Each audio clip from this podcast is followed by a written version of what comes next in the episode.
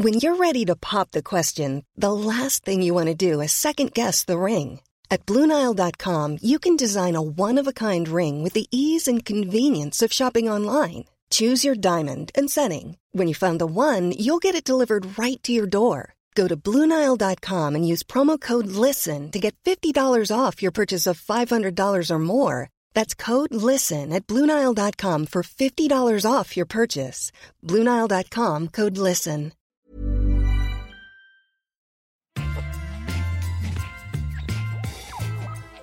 Salut, c'est Thomas Rozek. Un jour de 2005, il y a 15 ans, alors qu'au lieu d'aller à la fac, je traînais comme d'habitude à la rédaction du Télégramme de Brest, où j'étais chargé de suivre l'actu du campus local comme correspondant, un journaliste plus âgé, bientôt un ami, me propose de le suivre au tribunal pour assister à l'audience correctionnelle. Curieux mais sans plus, j'y suis allé.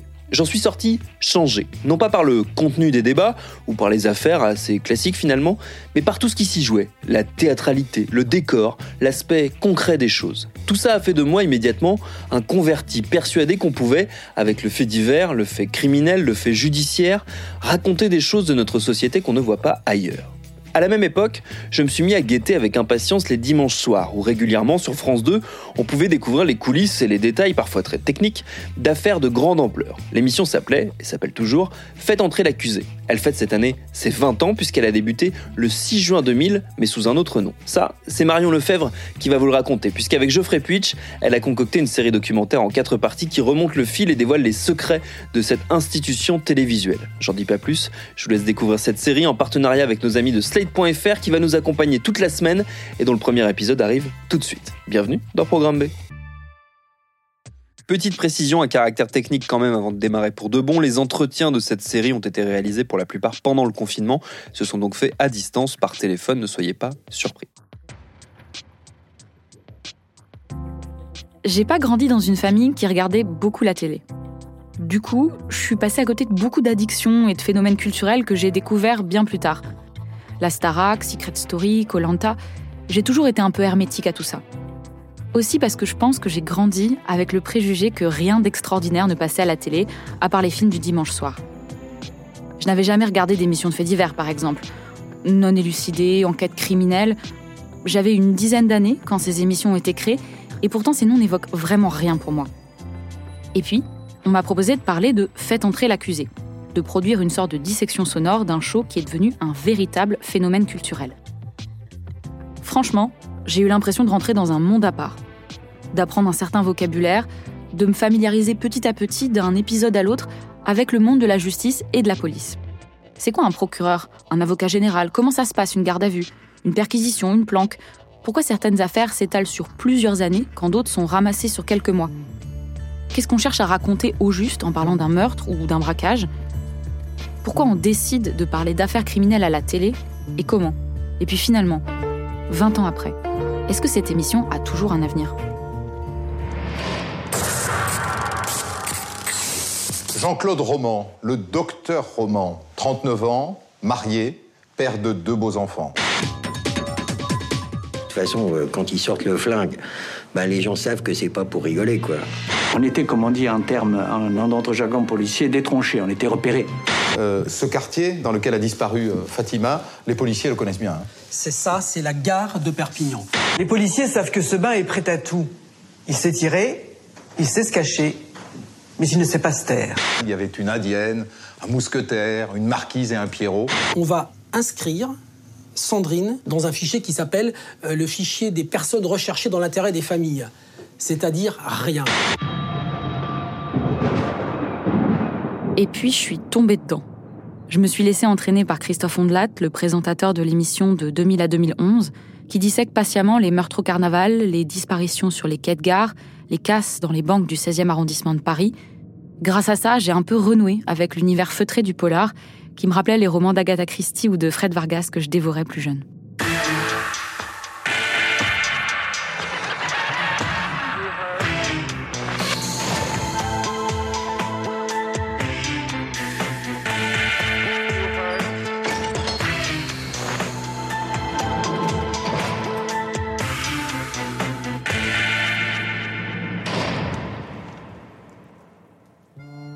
juin 2000. le premier épisode d'une nouvelle émission de faits divers, Histoire 2, est diffusé sur France 2 en deuxième partie de soirée. Son titre Les empreintes du crime. Une émission de faits divers sur le service public. Pour l'époque, c'est inédit.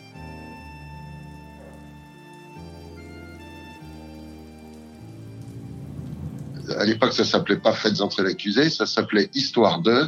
Lui, c'est Christian Gerin, l'ancien producteur de l'émission. Et dans chaque euh, magazine, euh, on faisait référence à quatre affaires.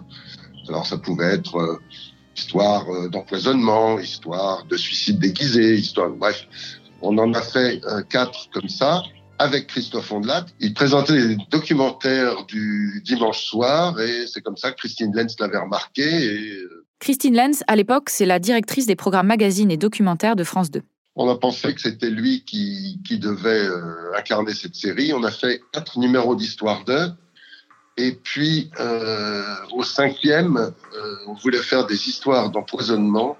Et on s'est aperçu que rien que l'histoire de la Josacine suffisait à remplir euh, 90 minutes d'antenne. En 1994, ici dans le pays de Caux en Normandie, mourait une petite fille de 9 ans qui s'appelait Émilie Tanné.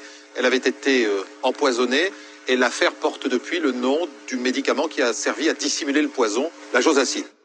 Donc c'est là où vraiment a été créé Faites entrer l'accusé, avec euh, son documentaire réalisé par un journaliste suivant euh, des codes et ses interviews réalisées par Christophe Ondelat. S'il faut trouver une, une paternité à Faites entrer l'accusé, bah, c'est euh, Christophe et moi et euh, Bernard Farou, réalisateur historique, qui a tout de suite choisi d'utiliser les, les, codes du, du cinéma noir, du cinéma policier, euh, l'ambiance, euh, etc.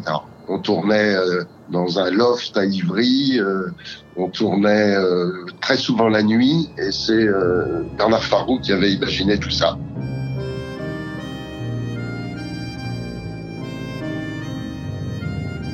Il me dit voilà, il n'y a pas eu, il n'y a pas d'émission de faits divers, il faudrait qu'on en crée une. Bernard Farou, le réalisateur. À l'époque, en fait, euh, il, il voulait, euh, avec Christine Lenz, qui était responsable des programmes à l'époque, il voulait faire une émission de magazine comme les autres, quoi, c'est-à-dire euh, euh, un animateur, des chroniqueurs autour d'une table euh, en triangle, euh, des euh, pour ça reportage, enfin en tout cas des, des, des sujets. Il n'était pas prévu du tout de faire euh, une seule histoire, c'était euh, il voulait le faire comme on l'a fait au début, thématique, euh, voilà. Et moi, tout de suite, j'ai dit, ok, le fait divers, bingo, mais moi, j'ai pas du tout envie de faire euh, une émission comme, j'en ai fait déjà et comme j'en fais plein, de, de magazines traditionnels, avec voilà le chroniqueur autour de la table, un décor X, Y de, de télé euh, qui ressemble aux autres. Euh, il faut absolument casser les codes de ce truc-là et il faut euh, il faut créer une ambiance vraiment polar et cet univers polar, il faudrait qu'on puisse le faire en télé, même si euh, c'est un journaliste qui euh, qui incarne ce truc-là et qu'on n'est pas du tout, on va pas du tout faire de la, de la fiction, hein, loin de là.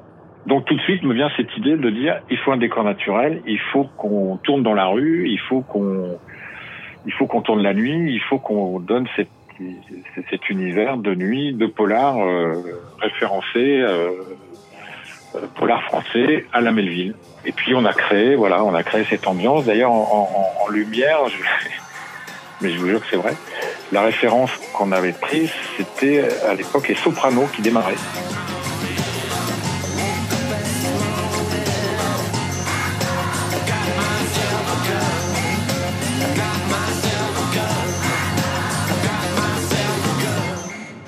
Pas du tout avoir la lumière télé habituelle. Je vais un peu de technique, mais en gros, en télévision, on va faire une belle face euh, qui va éclairer bien le visage, bien plat. Un contre-jour très fort qui va bien brûler les cheveux pour bien décoller le personnage du fond. Alors que les sopranos, on avait repéré à l'époque, bah, comme voilà, comme c'était euh, l'école de la fiction et qui voulait pousser le très loin, en gros, on avait repéré qu'ils éclairaient juste avec une boule chinoise, c'est-à-dire une boule de lumière qui était au-dessus des personnages, qui faisait une espèce d'éclairage en douche comme ça. Et le décor était très peu éclairé. Et on a fait la même chose. Si on parle aux fans de l'émission aujourd'hui, c'est ça qui sort en premier. L'ambiance feutrée, les tournages la nuit, et puis bien sûr, la musique, ce toudoum toudoum de mauvais augure. Dans les choses qui, qui marquent l'identité de l'émission, la musique, la musique, de, le, thème récurrent. Christian Gerin. Bah, c'est Bernard Farou qui l'a trouvé auprès d'Ariel Wiesman, puisque c'est un remix de, euh, d'un, morceau de Michel Legrand. On a trouvé ça à New York, euh, ce remix fait par des... Euh, Bernard Farou. Autrichiens, si je me rappelle bien. Et tout de suite, je me suis dit, waouh, celui-là, je connaissais pas le film, hein, on connaissait pas du tout, personne connaissait Le Messager. C'était même pas une musique de Michel Legrand très connue. D'ailleurs, on a découvert qu'après, d'où venait le, remix. Hein, C'était pas du tout euh, enfin, dit par les, euh, par les gens qui avaient fait ce remix. On avait repéré tout de suite qu'il y avait cette sonorité euh, caractéristique. Faites entrer l'accusé, le titre, c'est moi qui l'ai qui l'ai trouvé. La veste en cuir de Christophe, c'est lui qui l'a chiné, qui l'a chiné au, au plus, sa veste. L'idée de base, c'est un décor et une posture polar. Christophe Ondelat, le présentateur historique de l'émission. Et donc pour moi, une posture euh, à travers le blouson de cuir qui lui est là dès le premier jour. Vous l'avez chiné quelque part ce blouson? Ce blouson, oui, parce qu'en en fait, euh, on avait fait venir une styliste qui était arrivée avec 25 vestes en cuir, qui étaient toutes plus sophistiquées les unes que les autres. Et euh, moi, je les mettais, je me disais ça va pas, ça va pas, ça va pas. Et euh, la veille du premier tournage, on en avait sélectionné une qui ne plaisait pas. Je suis allé dans un, un dépôt-vente de vêtements dans le 17e, que je connais bien, et euh, j'ai trouvé une veste d'occasion.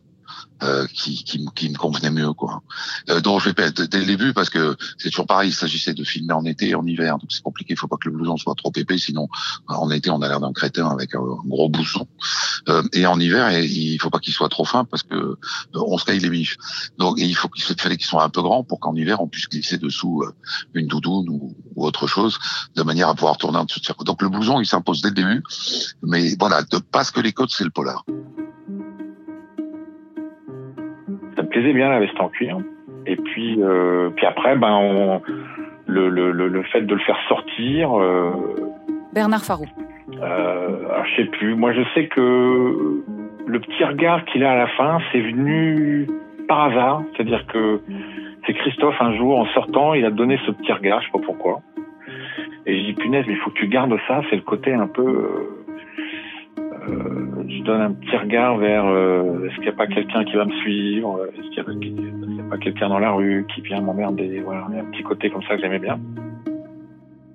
Bah, moi, en fait, c'est pour, pour, pour, pour, la première fois à la télévision, et, et, et je ne pourrais le faire que dans Fait entrer l'accusé, on ne me demande pas de sourire. Christophe Ondelat. À la télévision, à juste titre d'ailleurs, il faut toujours un peu sursourire, sinon les gens ont l'impression en face que vous faites la gueule. Et, et donc c'est le problème d'un certain nombre de gens de télévision qui ne savent pas sourire à la télé ou qui apprennent. il faut beaucoup de temps. Et moi, j'aime pas me forcer à sourire. Euh, ça, voilà, c'est pas, j'aime pas parce que c'est pas naturel. Euh, en revanche, euh, faire dans le ténébreux, ça me paraît plus naturel. J'ai pas besoin de me forcer. Donc euh, là, on me demandait pas de sourire. Et euh, effectivement, de toute façon, le personnage, il s'est construit après dans ma tête petit à petit. Je pense comme tous les les gens qui ont joué des séries. bon, au début, on tâtonne et puis petit à petit, on se trouve une manière de se poser, de regarder, de poser son regard sur la caméra, de le poser sur les invités et et, de le poser dans le vide quand on fait ce qu'on appelait le, qui sont restés des séquences assez récurrentes dans Fait entrer l'accusé, même s'il y en avait moins à la fin, des déambulations, c'est-à-dire des moments où je marche seul dans une rue, etc. Donc ça, ben, petit à petit, ça se fiche, quoi. Ça, voilà, c'est c'est un personnage, ça, moi, dès le début, je le vois comme ça, qui est qui reste journaliste, euh, mais qui mais qui mais, qui est quand même un peu comédien. Voilà. Donc euh, c'est un rôle c'est un, un, rôle de journaliste en fait que je joue. Voilà. Mais ça reste journaliste. C'est-à-dire le questionnement, euh, il est authentiquement journalistique et la construction de l'émission elle est journalistique. Et, ma, et, moi dans ma tête de toute façon je suis, je serai toujours journaliste même si je fais euh, en, en parallèle j'ai toujours une partie fictionnée dans dans mon personnage aussi bien dans Fait entrer l'accusé qu'aujourd'hui dans dans dans notre raconte. Voilà. Il y a toujours une part chez moi. Euh, euh que, que, je néglige pas euh, artistique finalement, mais malgré tout le cœur il est journalistique et moi ça je là-dessus je je bougerai pas. Euh, enfin je suis assez arc là-dessus.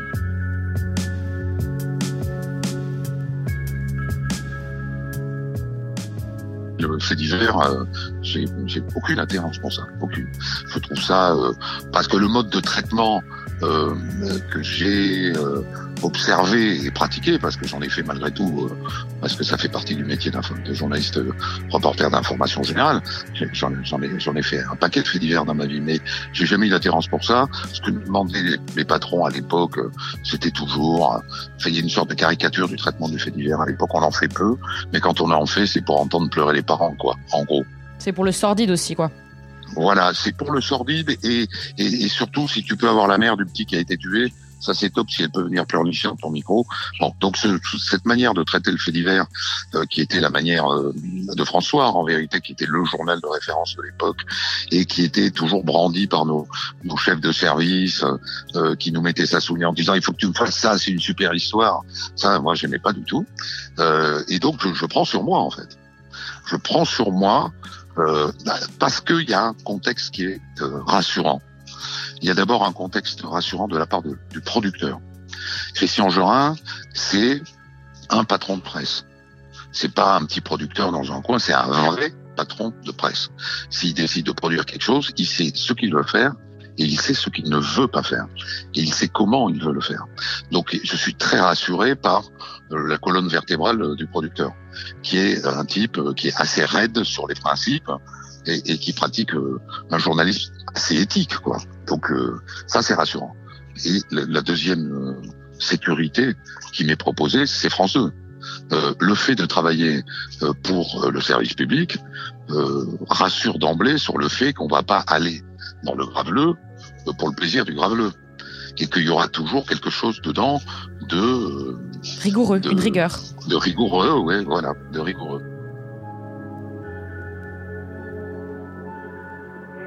Donc au début, on tourne la nuit sur les boulevards extérieurs de la capitale et on tourne sur place surtout, là où les affaires ont eu lieu. Ça coûte cher et le rythme est assez intense, mais l'expérience soude vite l'équipe. Autour de Christian Gerin, il y a Christophe Ondelat, bien sûr, présentateur qui devient vite vedette, Dominique Rizet, chroniqueur qui vient décrypter un rapport légiste ou nous glisser sous les yeux une pièce du dossier, encore inconnue. Christian Huleux, le rédacteur en chef de l'époque, que vous entendrez dans le deuxième épisode de cette série, et le réalisateur, Bernard Farou.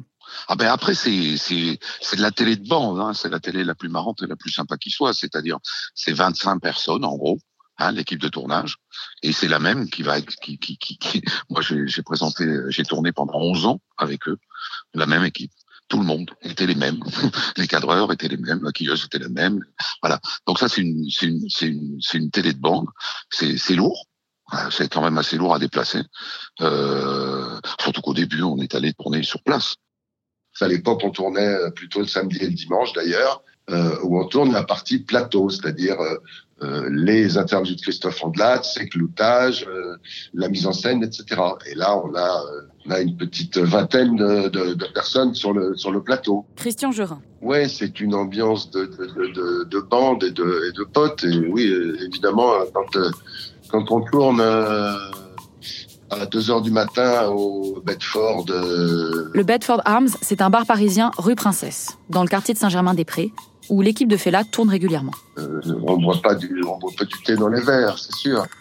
On tournait, beaucoup la nuit, comme je vous l'ai dit, et on faisait beaucoup de roulage en voiture. Et euh, je revois euh, Bernard Farou, qui mesure 1m90, euh, plié en quatre dans le coffre d'une voiture pour surveiller sur son écran témoin vidéo ce qui est filmé Ouais, ouais, j'étais dans le coffre avec un son parce qu'on n'avait pas de HF non plus, donc j'avais le retour vidéo et le retour son de ce qu'il disait dans le coffre parce qu'on avait essayé par des, il y avait le début du HF, ça marchait pas très bien, on suivant avec une voiture derrière, mais on n'entendait rien, on voyait rien, c'était pourri. Donc euh, voilà, on avait une, je sais plus, une Volvo, je crois, avec un coffre assez long, donc on était tous les deux en imbriqués les deux, euh, moi avec mon petit moniteur, lui avec son casque, et puis euh, on, voilà. Mais euh, ouais, c'est que des c'est vraiment que des bons souvenirs. En juin 2000, j'avais même pas 4 ans. Difficile d'avoir du recul sur ce qui passe à la télé ou pas. Faute de pouvoir demander à mes parents, qui en savent trop rien non plus, j'ai appelé Claire Secaille, chercheuse au CNRS, historienne des médias et surtout autrice d'un livre intitulé Le crime à l'écran. Des reality shows, par exemple, qui ont sur TF1 un peu fleuri euh, au cours des années 90. Bettina, une femme que tout le monde aimait, a été assassinée cette année pendant la nuit de la Saint-Valentin. Bonjour, nous avons rendez-vous ensemble mercredi soir dans Perdu. Grâce à Perdu de vue, Claudine, 17 ans, décide de retourner chez ses parents après une fuite de 8 mois. Depuis 1981, chaque année, une jeune femme disparaît ou est assassinée sur le trajet de la Nationale 90 entre Grenoble et Albertville. Perdu de vue, des dialogues à renouer, des conflits à résoudre, des enfants à retrouver. Il se construisait euh, autour d'affaires euh, parfois en cours, hein, toujours euh, des, des, gens partaient à la recherche de proches qui avaient disparu. Alors ça pouvait être euh, autre chose qu'un fait divers criminel, mais euh, parfois ça l'était. Ces, ces émissions-là, elles ont généré beaucoup d'audience, ça, ça a très bien marché de ce point de vue-là mais elles ont été très sulfureuses euh, au sens où elles ont créé des tensions, souvent euh, entre des différentes instances euh, concernées par des faits divers criminels. Ça va des journalistes aux avocats, aux enquêteurs, aux magistrats, etc., etc. Le fait divers est retombé un peu dans l'oubli pendant toute la deuxième moitié des années 90 environ, parce que bah, les journalistes ne voulaient plus trop euh, se salir les doigts, on va dire. Une désaffection de tout ce qui, ce concernait euh, ces, récits criminels.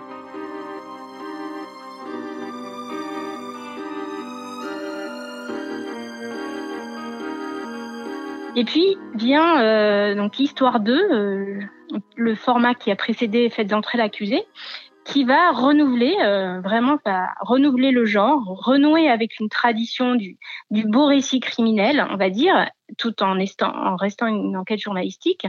Euh, D'abord parce qu'il va s'inscrire dans une case documentaire. Donc déjà, on est euh, dans un genre noble euh, en matière de programmation qui n'est pas dévolu simplement euh, à la rédaction. Donc on mobilise des gens de la rédaction, mais on est dans le, dans le dans l'information, mais on va euh, aussi, euh, le documentaire, c'est du travail de récit.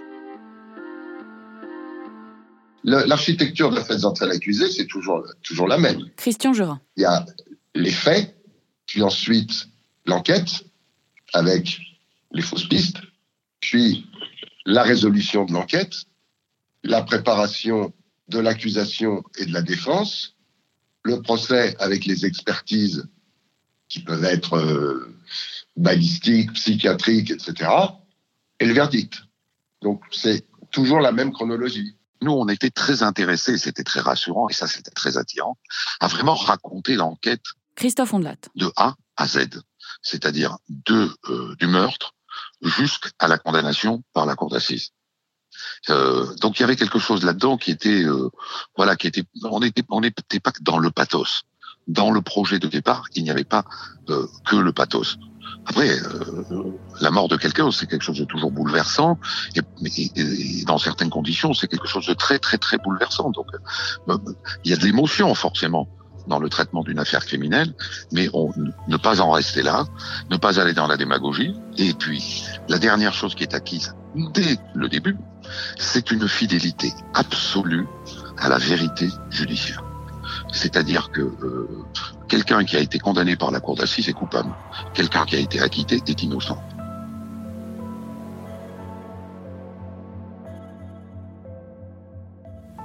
Le premier épisode que j'ai regardé de Fela, je l'ai regardé la nuit. J'avais pris soin de dîner bien avant, histoire de pas être trop dégoûté, puisque je m'attendais à des scènes glauques, voire gore. Mais en fait, tout est suggéré, flou, sombre, aucun risque de tomber sur du sang. D'abord, on n'avait pas les moyens, et on les a toujours pas d'ailleurs, je considère, de faire des vraies reconstitutions comme dans une vraie fiction. Bernard Farou. On n'a pas le, le temps, les, les- les- les moyens en lumière, les moyens en, en décor, en figuration, en tout ce qu'on veut. Et finalement, c'était une contrainte que moi je trouvais intéressante parce que ça voulait dire qu'il fallait à la fois faire raconter l'histoire par les protagonistes avec une, une voix off euh, euh, costaud. Et là-dessus, Christophe, il a été, euh, moi j'avoue que euh, c'est ça aussi, c'est sa manière de raconter à lui, d'écrire, parce que c'est lui qui écrivait tous les, qui réécrivait après tous les, tous les textes que les, les journalistes lui proposaient. Il avait cette façon de raconter qui était, euh, qui était vachement prenante. Et puis après, ben, il y a aussi tout le travail sur la musique hein, qu'on a amené, qui a fait que sur une espèce de sound design comme ça, qui suggérait plus des choses et qui, qui donnait à, aux gens plus à, imaginer des choses qu'à ce qu'on leur impose des choses. Et moi, les fans de faits de, de fait et de faits l'accusé me disaient toujours, je suis, euh, j'adore fait entrer l'accusé parce que vous me laissez, euh, vous me laissez imaginer comment se sont passées les choses.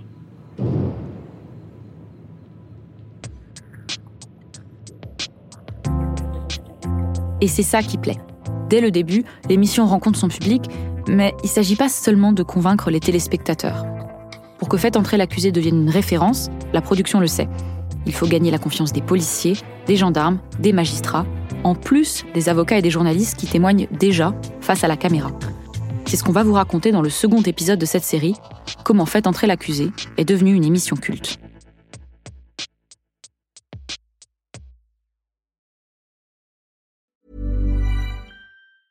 Mom deserves the best, and there's no better place to shop for Mother's Day than Whole Foods Market. They're your destination for unbeatable savings, from premium gifts to show-stopping flowers and irresistible desserts. Start by saving 33% with Prime on all body care and candles. Then get a 15-stem bunch of tulips for just $9.99 each with Prime. Round out Mom's menu with festive rosé, irresistible berry chantilly cake, and more special treats. Come celebrate Mother's Day at Whole Foods Market.